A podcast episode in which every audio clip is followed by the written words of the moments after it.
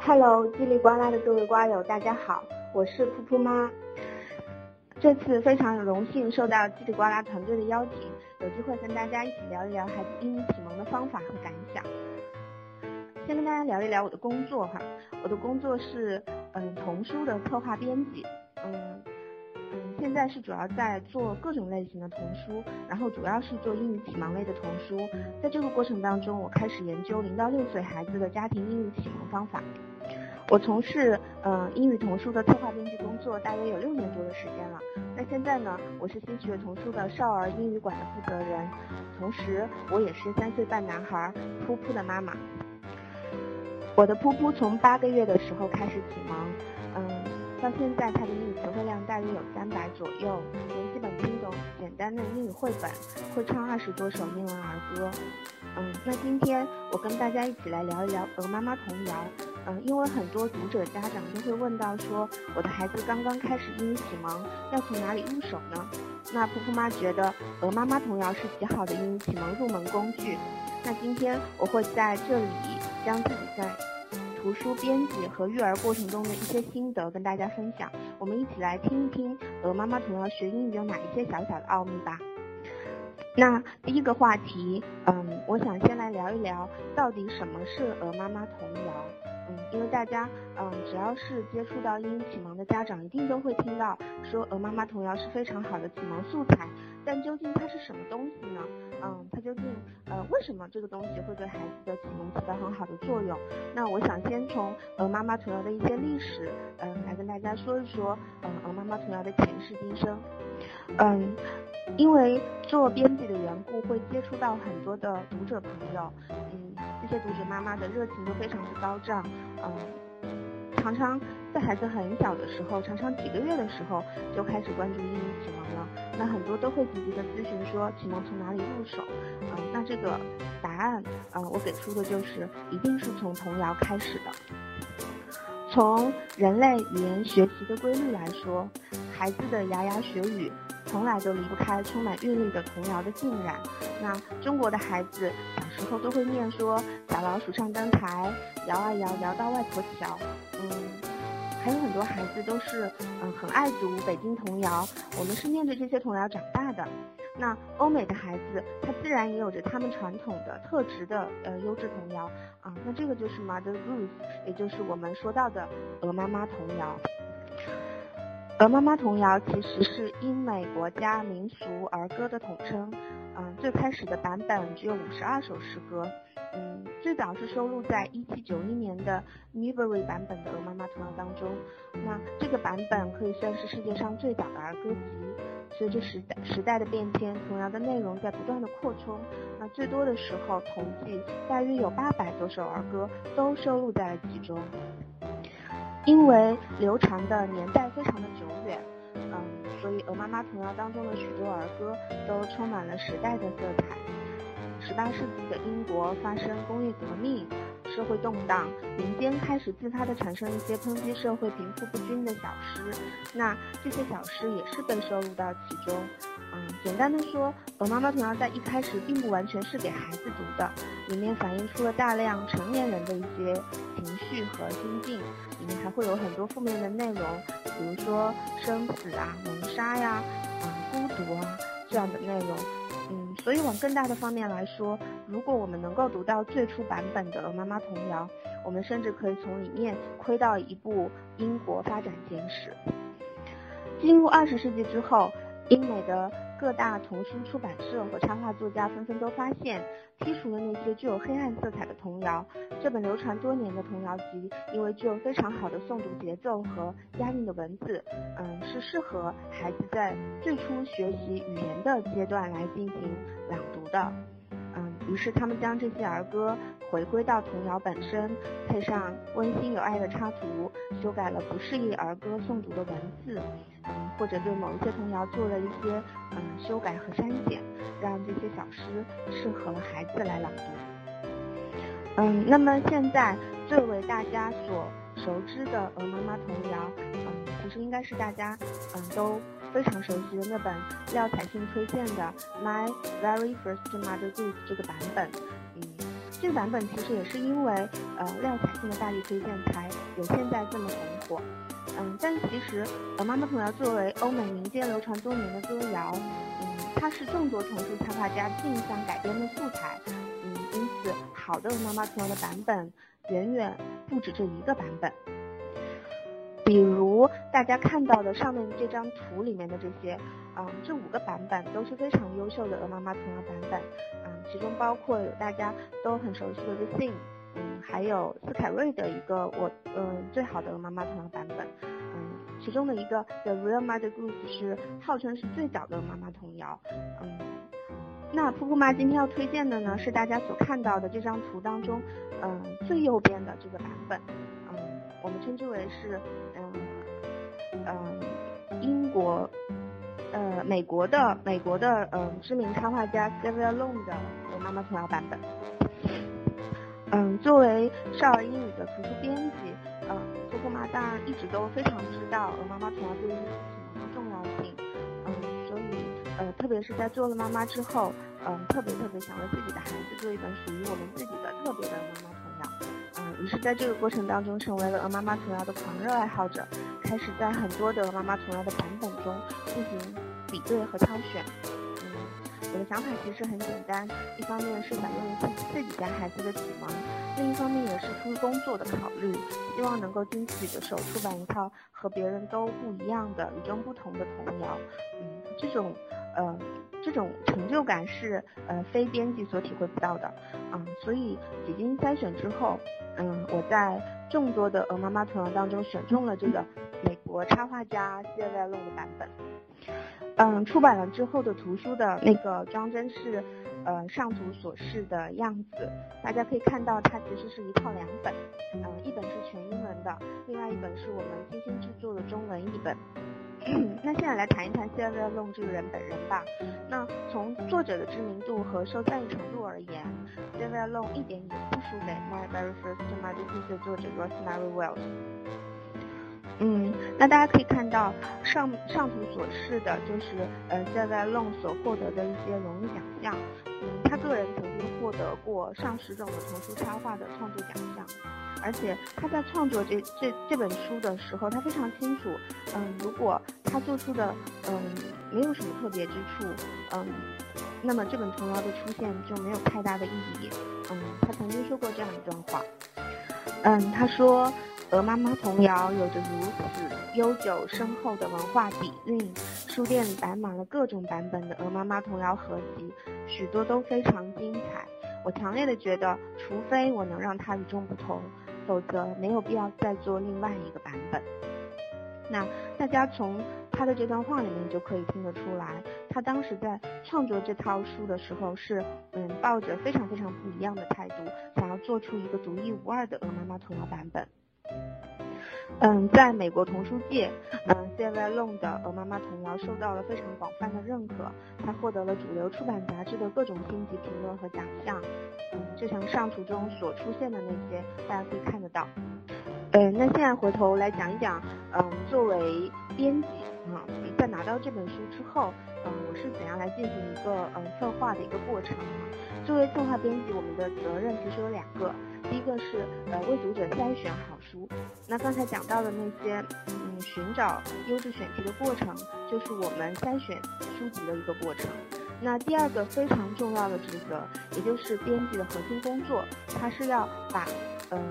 书挑选出来之后，嗯然后进行一个呃策划工作，要将它呈现到最好。我们是要将这个书以最好的形式呈现在读者面前。让读者觉得这个书觉得嗯是有用的和非常容易使用的。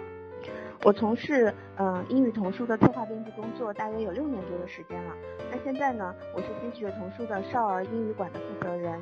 同时我也是三岁半男孩噗噗的妈妈。所以在策划这套书的时候，嗯，噗噗妈是嗯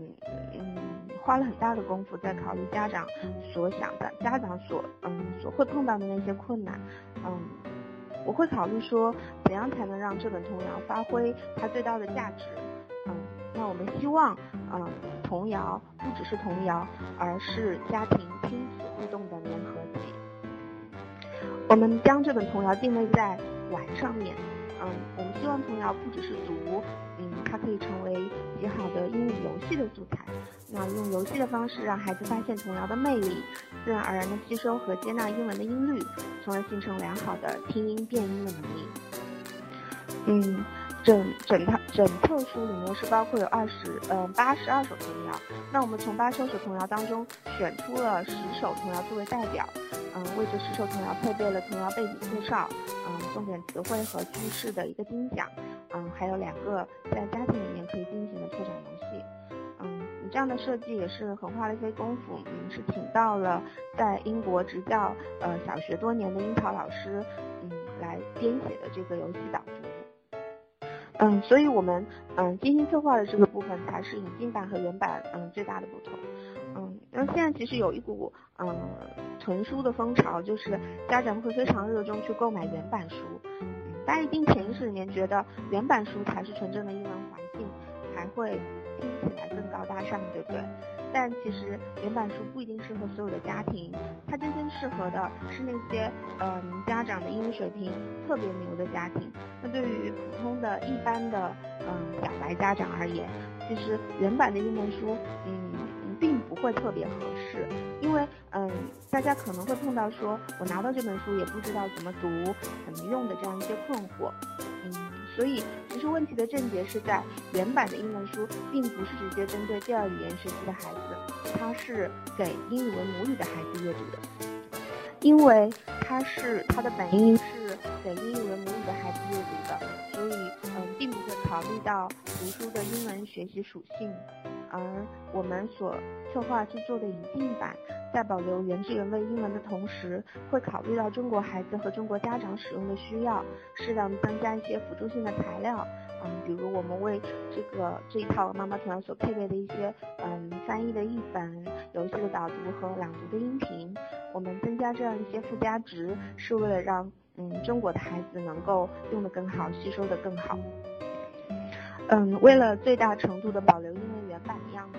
我在策划的时候，除了封面有中文的呃妈妈童谣字样，内文的部分是保持和原版一模一样的。除了英文全本之外，我们还做了一个开本略小的中文译本。嗯，所以这套书实际上一套有两本，嗯，一个英文版，一个中文版。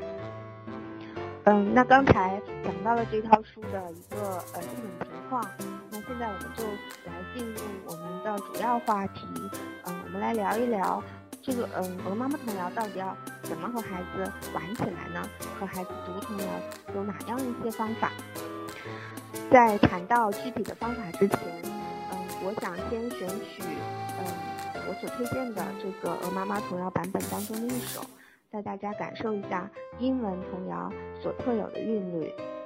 嗯，那说起那首儿歌《小星星》，嗯，也就是英文翻译过来叫 Twinkle Twinkle Little Star，那这个很很多人都能够哼唱出来吧？嗯，而且很多孩子学会的第一首英文歌呃就是这个，嗯，噗噗也很喜欢。但是大多数人都只听过这个歌的第一段吧？有多少人能够知道这首童谣的完整版本呢？大家刚才有没有嗯在这段空闲的时间好好看一下我刚才发嗯发的那两页图片呢？那个一个是嗯嗯 Twinkle Twinkle Little Star 那首童谣的呃呃图片是来自于嗯这套书里面的呃一个跨页啊，另外一个我们是单独把歌词嗯有有专门嗯做了一页图片，让大家能够看得更清楚。那这首完整的 Twinkle Twinkle Little Star。啊，将语言的美表现得非常的淋漓尽致，啊，其中押韵的部分尤其突出，嗯，大家可以呃发现它的规律吗？它每段文字都是工整的一二行韵和三四行韵，什么是一二行韵和三四行韵呢？就是大家可以看到，嗯，一段里面有四句话，那四句话里面的前两句是押的同一个韵脚，和三四句押的是同一个韵脚。嗯，比如说中间的嗯第一段，第一段的 little star 和 what you are，嗯 star 和 are 是押的一个韵脚，然后第三句的 so high 和 in the sky，high 和 sky 压的就是同一个韵脚。那我们称这种韵脚，嗯叫做 a a b b 是嗯在专业的术语当中，我们可以称它为连续韵，也可以叫它是随韵。嗯，如此优美的语言，再加上静谧的星星空插图，让两者完美的融合。嗯，读者就好像是置身于璀璨的星空之下，耳边传来了动听的歌谣。那现在是拿这首在举例，当然不止这一首小星星，其他的童谣也是同样具备嗯韵律和节奏感，这样就会读起来朗朗上口，孩子能够更深入的接收到语言的信号，感知到英语的语感，从而达到磨耳朵的目的。嗯，那么下面我们就通过书当中的另外一首，嗯，来具体的谈一谈用童谣学英语的方法。嗯，这首童谣的名字叫做《Sing a Song of Sixpence》，嗯，英语翻嗯翻译过来就是六便士之歌。嗯，大家有看到这首童谣的歌词吗？嗯，现在我就通过这样一首童谣来给大家讲一讲具体的在和孩子做童谣过程当中，我们嗯所要进行的几个步骤吧。第一步，嗯，我们叫做家长预习，是说的是，嗯，在给孩子读童谣之前，家长们需要提前来进行一些，嗯，对于内容的一些，嗯，预习，嗯，除了一些难词和句子之外，嗯，如果，嗯，家长有时间的话，我们还希望大家能够根据童谣的呃内容去查查找一下呃鹅妈妈童谣的背景资料。为什么会提到童谣的背景呢？嗯，是因为鹅妈妈童谣的历史特殊性。嗯，之前在讲到他的前世今生的时候，嗯就已经提到过，说每一首童谣其实它都有可能是时代背景的反射，所以每一首童谣的背后都会有它不一样的故事。所以，如果孩子感兴趣，家长也有时间的话，我们还是鼓励爸爸妈妈可以，嗯，着手去调查一下童谣的背景，跟孩子讲一讲童谣背后的故事，这样会让孩子对于这首童谣的印象更加深刻。Sing a song of sixpence 这首童谣的历史背景很悠久，嗯，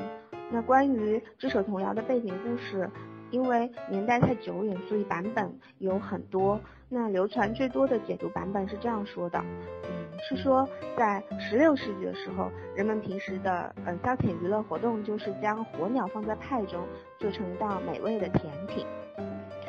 嗯嗯，当有这样的客人，比如说国王来到家里做客的时候，最激动人心的时候就是客人将这个派切开，大家看到鸟儿从派里面飞出来，身上。沾满面粉，从所有的人面前飘过的样子。大家可以想象一下，当客人全部都坐下，铺上餐巾，接着那些鸟儿就相继从派当中飞出来的画面，孩子肯定会对这样不可思议的画面产生极大的兴趣，于是就会顺藤摸瓜的提出各种各样的问题。那家长在顺着回答孩子各种问题的时候，就可以把孩子的注意力。引到这首童谣歌词本身上面来。我在策划这本书导读部分的时候，嗯，当然也有注意到鹅妈妈童谣历史背景的问题，嗯，所以在挑出的十首童谣里面，我们都有设置这个单元，就是会请老师来解读一下这首童谣背后有哪些嗯可以拿来八卦的故事，嗯，会嗯简单的提到童谣的历史和背景。第二步，嗯，就是亲子共读了。那爸爸妈妈对童谣熟悉了之后，就应该陪着孩子一起读了。嗯，第一遍的阅读，我们提倡给孩子朗读，而不是直接给他放音频。为什么这样说呢？嗯，是因为在孩子对童谣不熟悉的情况下，一般来说孩子都不会愿意听下去的。就是从我自己的实践经验上面来发现的，因为，嗯，如果我给客户读他不熟悉的，嗯，英文内容，嗯，并且，嗯，情节性没有那么好的时候，他对于，嗯，陌生的东西是不愿意听下去的。那往往是愿意听我来读，而不是听音频里面那个没有温度的声音。比如说，我们问 What animals are there in the picture？或者 How many birds are there in the picture？那实际上这两个句子就是我们和孩子读图的时候最常用的句子。那我们完全可以把 animal 和 birds 换成其他的什么东西。那这个时候你就切换单词就好。而父母的朗读相对于音频来说，一定是有温度的。父母会把孩子抱在怀当中，给孩子念押韵的童谣。那这种感觉一定是胜过给孩子放冷冰冰的音频。第三步，这个时候我们才是让孩子听童谣的音频，而且父母给孩子朗读这个过程当中，可以看到孩子的各种动态。那父母在读的过程当中也更容易掌控孩子是不是有嗯其他的一些情绪，嗯，所以嗯这是我的观点啊，婆婆妈的观点就是一定请先给孩子读一遍，不论你的发音如何，不论你是不是觉得自己的英文烂到不行，那都请你把不认识的单词查出来读给孩子听，因为童谣的长度一般都不长。所以读童谣比读长一点的英文故事书难度还是相对小的，对吗？嗯，那对于不同年龄段的孩子，嗯，童谣的嗯学习过程也是不一样的。对于三岁以下的小宝宝，童谣的作用主要体现在大量的泛听，啊，通过泛听来磨耳朵。所以对于童谣的意思，所以童谣背后的那些故事啊，其实可以在一定程度上来忽略。这个年龄段的孩子，他从童谣当中吸收的是英文特有的韵律、英文发音方式的熟悉，嗯，增强的是听音辨音的能力。那么，对于三岁以上的孩子，嗯，特别是四岁往上的孩子，除了大量泛听之外，嗯，我希望孩子可以结合插图和童谣的朗读，让孩子了解童谣的大致意思。那么，在这个过程当中，亲子阅读的过程就会更加丰富一些。我们可以根据插图提一些简单的英语问题，引导孩子来发挥想象。嗯，那在这个过程当中，嗯，你不一定要强迫孩子用英文回答，嗯，这个还是要看孩子的英文水平。但是如果孩子即使是用中文读图也没有关系。嗯，我们第一遍的目的是让孩子熟悉童谣本身，那他是否用英文其实并不重要。嗯，但是孩子用中文没有关系，但我们一定程度上是希望家长可以用英文来问问题，这也是对孩子嗯英文学习的一种引导。嗯，那很多家长都说我不会问问题，那其实嗯。问问句读图的问句其实就那么几种，那大家掌握到了，应该就可以进行替换就好了。嗯，那当然，呃，我刚才讲的这个，嗯，是呃最小白的英语家长所做的，也就是我们希望在和孩子进行英语启蒙的过程当中，家长也是有一定程度的成长，和孩子一起去学习。那我们提倡的是，嗯。家长和孩子在进行英语启蒙的过程当中，我们并不是老师和学生的关系，而是嗯共同学习的学友的关系。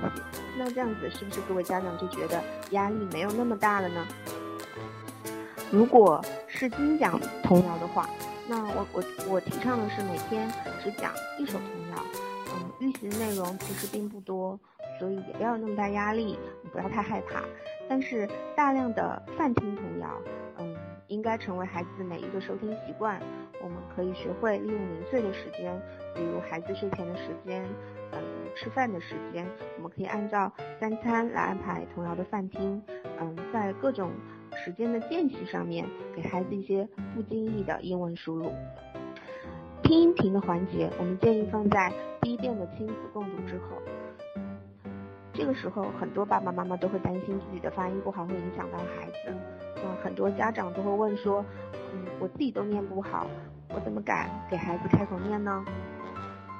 那想回答这个问题，嗯，其实很简单，因为孩子他所听到的英文书的入口，并不是只有你这一个，他会大量的从其他的资料、资源、光盘里面听到英文的一些输入。所以你不用担心，你自己偶尔的给他念一些，嗯，亲子共读的过程会影响到。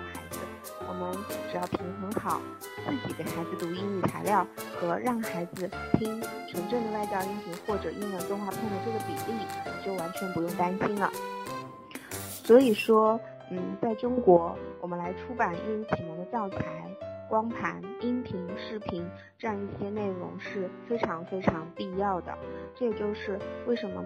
我在策划这套书的时候，是请到了外教来录制了整套童谣的音频材料。第四个步骤，嗯，就更进一步了，在和家长一起共读了之后，嗯，然后。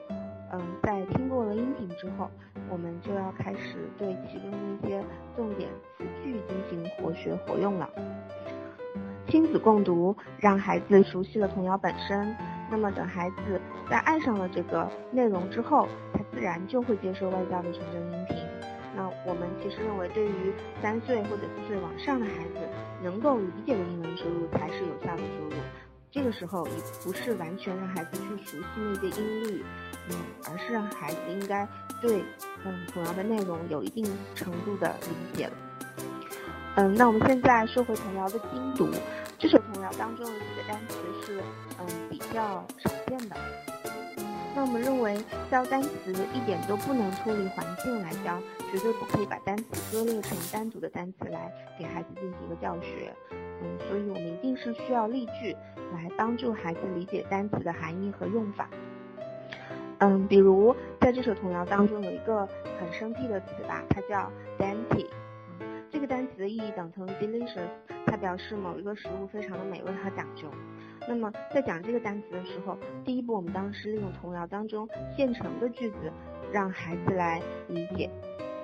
第二步，如果我们想深入的去让孩子理解更多的话，我们需要去查找词典里面更多的例句。嗯，比如说。嗯，我们可以说晚餐之后，我们吃了美味的冰淇淋作为甜点。那普通的时候我们会形容它 delicious，或者说它 yummy。那现在我们可以把它替换成 andanty。说 after dinner we had dainty ice cream for dessert。那么在学习了这个高级词之后，我们就可以替代 delicious。那这个时候，嗯，我们用到的词更高级，呃，孩子的成就感是不是会更多呢？第五步，我们在嗯学了一些句子和词汇之后，我们就可以和孩子玩游戏了。那这一点就比第四步更加的深入。那游戏我们就希望是对孩子的英语水平有一定的要求。嗯，我们是希望根据孩子的水平来制定一些游戏的环节。嗯，那比如说我们看一下这首童谣的歌名叫做《Sing a Song of Sixpence》。那大家有没有发现它的特别之处呢？大家应该都发现了吧？那从歌名上面来看，这首歌的歌名有三个主要单词，都是由字母 S 开头的。那我们应该马上意识到，这个时候是让孩子学习字母 S 和 S 发音的好机会。用什么样的游戏让孩子来学习字母 S 和 S 的发音呢？比如说，我们可以让孩子说出一系列以 S 开头的单词。我们可以和爸爸妈妈比赛，看谁说出来的更多、更准确。同时，如果孩子的水平不错，或者孩子学习英语的基础很好，我们还可以鼓励孩子用这些单词来造句。当然，是否是是造句，还是用嗯单词来比赛，更多的还是取决于孩子的个人能力，千万不要强求。每首童谣都有它特别的地方，这就是它能流传百年的原因。所以。我相信，只要机智的父母用犀利的眼神去发现，总能够想到很多陪伴孩子一起玩童谣的方法，而且这个过程是不可多得的亲子时光哦。这个童谣还有另一个特点，就是里面出现了好几个数字，那我们可以和孩子一起玩，在童童谣当中找数字的游戏。那这个童谣里面的数字有这样几个，有书名当中的 six，然后里面还有一句叫做。Four and twenty blackbirds。我们可以怎么玩呢？我们可以和孩子一起找到这些数字，将这些数字制作成为卡片。卡片一面可以写上阿拉伯数字，一面写上英语的数字。那这个时候，家长就可以播放音频，或者直接为孩子朗读，让孩子在。呃，音频或者家长的朗读过程当中，发现了数字，听到数字的时候，马上找到数字卡片，用英语说出这个数字，并且做出某个动作，比如说听到 six 就可以找到 six 的卡片，然后单脚跳六下。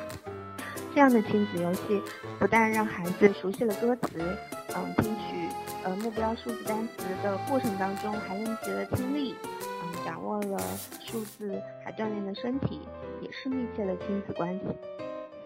这样下来，通过五个步骤，我们一首童谣就是这么精读完成了。但是千万不要以为这样就可以把书放在一边睡大觉了，我们要隔一段时间陪孩子读一下。反反复复加深印象，才会变成想忘都忘不掉的东西。那以上我们讲到的就是，嗯，当看到一首童谣，我们通常建议用这样的五个步骤来精读它。但是针对不同童谣的不同特点，其中的玩法也各有不同。爸爸妈妈要学会找到不同童谣的不同特点，对各类童谣做一个对应性的游戏设计。比如，在这本《鹅妈妈童谣》当中，我们总结出有这样几种类型的童谣。不同类型的童谣，我们会使用不同的玩法。那现现在我们先来讲一下睡前童谣吧。大家可以从上面的图片当中看到，嗯，这本《妈妈童童谣》当中出现了嗯经典的睡前童谣，代表作就是《Rockabye Baby》。嗯，也出现了关于孩子游戏活动的童谣。代表作就是《Rain Around the Roses》，另外还会有经典的数字童谣《玩具把空 my shoe》，还会有非常特别的绕口令童谣，这个的代表就是待会我们会详细讲到的《Peter Piper picked a Pack》。另外还有字母童谣，代表作是《A was an angler》。动物童谣代表作是《Bow wow says the dog》。还会有充满故事细节的叫，我们叫做它是故事童谣，代表作是 Three Little Kittens They Lost Their Mittens。睡前童谣，我们当然是建议在哄孩子睡觉的时候，由父母哼唱给孩子听。那有的家长很害怕自己给孩子唱英语歌，第一个是怕自己五音不全，第二个是怕自己英语发音不好。其实给孩子轻轻哼唱摇篮曲。共度温馨亲子时光的绝佳机会。这个时候，如果你能够给孩子哼唱英语歌，那简直就是再厉害不过了。孩子根本就不会在意你是不是唱的不在调上，或者你的英语发音是不是标准。我们希望睡前的英文摇篮曲是给孩子一种睡前习惯，一种温馨家庭的氛围，同时也为孩子输入了英语补英语段的技能，这个是一举二得的好事情。那现在我们具体的来看一看《Rockabye Baby》这首童谣，它的历史也可以追溯到十八世纪的早期。两百多年来，这首童谣已经成为了流传最久远的经典摇篮曲。在具备摇篮曲的属性之外，嗯，这首童谣当然也具备了童谣所不能缺少的最重要的属性，就是押韵。那么在这首童谣当中，出现了三组重要的押韵词，有 Green、Queen、Rain、King。Baby, lady。我们之所以有意识的归纳押韵部分，也就是单词的词根部分，嗯，这是一个非常有助于孩子记忆更多单词的方法。在让孩子了解押韵概念的时候，我们甚至可以让孩子随意的编出一些押韵词，只要嗯词根部分是押韵的就可以，即使没有任何意义都没有关系。那在嗯英语。第二语言学习的这个过程当中，本身就有一种理论叫做假词，也就是孩子在学习嗯字母发音啊单词拼写的这个过程当中，嗯是可以通过一个假词的游戏来让孩子更深入的了解这些概念。那我们说嗯押韵词的这个归纳的部分，也就是让孩子去嗯体会单词词根的部分，嗯。是为了让孩子去深入的了解概念，所以假词也没有关系。这里我们提供一种最容易在家庭当中玩的押韵词游戏。嗯，这个时候由爸爸妈妈在纸上面写出一组单词。一般在最初的时候，我们只列出三个单词，这三个单词里面有一个是非押韵词。那如果孩子有一定的英语基础，他会认得这三个单词，那就让孩子自己念出来。然后找出其中的非押韵词，如果孩子还不会读的话，就由爸爸妈妈将三个词念出来，让孩子从父母的发音当中辨认哪一个不是押韵词。当孩子越来越熟练之后，我们可以将一组单词增加到五个啊，难让难度增加。当然，一切游戏的难度设定还是要看孩子自己的英语水平。下面我们再来看看游戏活动类的，那最典型的代表就是这首《Ring Around the Rosy》。这首歌谣的背景其实并没有图上画的那么美妙。这首歌其实是描述1665年伦敦瘟疫的全面爆发，但是在几百年之后，人们大概早就已经忘记了诗歌背后的黑暗历史，而演变成为了一种欢乐的儿童集体游戏。所以，配合这首歌谣是孩子户外游戏和活动的最好选择。和图片上所显示的一样。我们可以让孩子手拉手围成一个圈儿，边念诵童谣，边顺时针的转圈。唱到 ashes ashes 的时候，可以让孩子假装打喷嚏；在唱到 we all fall down 的时候，我们就一起假装摔倒在地上。噗噗妈在家里就常常和噗噗一起玩这个游戏，有时候就我们两个人玩，有时候会加上噗噗的爸爸。不常常会在 we all fall down 的时候笑得前仰后合，玩得乐此不疲。大家不妨也可以试一试哦。这个游戏不需要任何道具，只要有孩子和爸爸妈妈在一起就可以了。也可以很多孩子一起玩。有时候孩子的快乐很简单，在欢乐的游戏当中，孩子很快就能记住童谣的歌词。那下面再来说一说一个非常特别的童谣类型，叫做绕口令童谣。那呃，代表代表就是我们这本书当中的这首 Peter Piper Picked a Peck。这首童谣当中有各种 P 的发音，是不是看着就晕了呢？那我们先来听一听音频中的外教是怎么读的吧。上面所放的音频链接就是这首童谣的外教朗读音频，大家不妨先点开来听一下吧。建议在听过之后，爸爸妈妈自己先来挑战一下，看能不能一口气读下来。中文的绕口令我们看的很多，但是英文的绕口令作为中国人一定是不多见的。这个本来就是这个童谣一个非常有趣的特点。作为绕口令，一定是有某个发音或者某些详细发音反复出现，这就使得绕口令中一定有一个发音的重点是需要让孩子来详细的去感受的。比如这首童谣当中的字母 P，给孩子反复的输入，嗯，先听一听或者听父母读，然后反复的听一听。那么在这个过程当中，孩子自然的就感受到了 T 发音的特点。而且因为，嗯，绕口令它非常容易绕错，那么父母在读的时候，嗯，一定会会出现有，嗯，绕绕半天绕不清楚的情况。那这个过程自然就充满了笑点，所以也不用担心孩子会听不下去。那在整个游戏完成之后，孩子一定会牢牢的记住 P 的发音。如果孩子本身有一定的基础，还可以试着让孩子跟读一下。当然，这个又增加了一层难度。另外非常有意思的是，这首童谣我们的中文译本的翻译也非常的巧妙，非常有中文绕口令的意思。那在挑战完英文绕口令之后，嗯，大家也可以试一试来念一念中文的绕口令，这时你们一定会有绕口令乐趣乘以二的感受。中文译文是这样子的，大家看一下下面的图片吧。最后，我们再来说一说故事类的童谣吧。那所谓故事类的童谣。其实就是一首童谣，它就讲述了一个完整的故事，它有着前因后果，有完整的故事开头和结尾。这种类型的童谣应该是孩子最容易坐下来听进去的，因为有故事情节，所以面对这样的童谣，嗯，父母一定要学会好好利用故事的起承转合，利用故事的悬念，引起孩子对童谣持续的兴趣。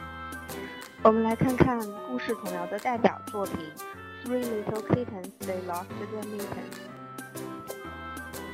大家看一看一下图片上的歌词，嗯，就是三只小猫丢了手套的故事，是不是很多家长都听过呀？嗯，应该大家都挺熟悉的。那整首童谣以完整的描述性的句式为主，并没有特别强调韵脚，但是读起来却自有一种叙事性童谣的节奏感。由于情节的丰富性，家长的朗读最好是能够结合童谣的剧情。比如我们在念到 they began to cry 的时候，可以带着哭腔；在念到 what lost mittens, naughty kittens 这个的时候，可以带着妈妈的惊讶、不满和严厉这样的语气。那我们说，嗯，和孩子在一起朗读的时候，嗯，最好是要带有感情的表演和诵读，这样才能够更好的引起孩子关注童谣中的语言。另外，由于这首童谣和孩子的生活非常的相像，大家生活当中一定都会碰到孩子不听话弄丢了东西，然后被爸爸妈妈惩罚这样的情景出现吧。所以，这首童谣当中的很多词句都可以应用于生活。比如，我们可以套用 What lost mittens you naughty kitten 这个句子。那我们可以说 What lost your bag, you naughty kid。或者，当我们给孩子吃他们喜欢的东西的时候，我们可以套用 Oh, let's have some pie。我们说，嗯，我们来吃点糖果吧。我们就可以说 Oh, let's have some candy。事实上，每一本嗯原版的童谣或者绘本。都是我们接触原汁原味英文的机会，是这些书籍让我们不出国就能够直观的看到老外就是这么说话的。嗯，有心的爸爸妈妈要学会将这些句子嫁接到实际的生活中，多说多用，才能够深入孩子内心。如果只是在读的时候看一看、念一念，关掉书本就忘记了，那这个效果势必不会太好的。嗯，那么，嗯，到现在不同童谣的不同玩法，我就介绍到这里了。嗯，鹅妈妈童谣是一座巨大的宝藏，等着大家慢慢来发掘哦。这些童谣神奇悦耳，时而荒唐，时而睿智，充满爱的语言、韵律和故事，让孩子从听读童谣入门，熟悉英语语言的结构和发音模式。跟读朗诵，在重复模仿间掌握英语韵律诗的各种韵脚，在这个过程当中来逐渐培养绝妙的英语语感。嗯，那现在我用这本《妈妈童谣》开头的一首小诗结束今天的分享吧。那这首小诗的英文是这样念的：Be careful as the small book's ages, do not fold or tear the pages. Treat it carefully as can be, for this book belongs to me。上面发出的就是这首小诗的嗯中文译文，嗯大家可以对照着听一下哟。在微课的最后，嗯如果大家对噗噗妈讲的这些内容感兴趣，并且想和我有更多的交流，嗯大家可以申请加入噗噗妈的英语启蒙群。嗯，入群的方法是先添添加我的个人微信，嗯，我会拉你入群的。验证的时候请注明英语启蒙。嗯，在这个群里面，我会每周定期发布瀑布英语 A B C 的专栏文章，每次会讨论一个英语启蒙干货话题，还会不定期的举办微课。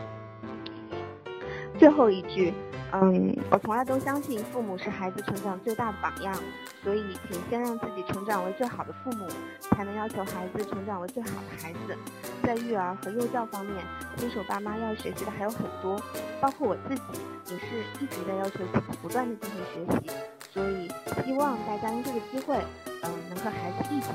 活出新的人生。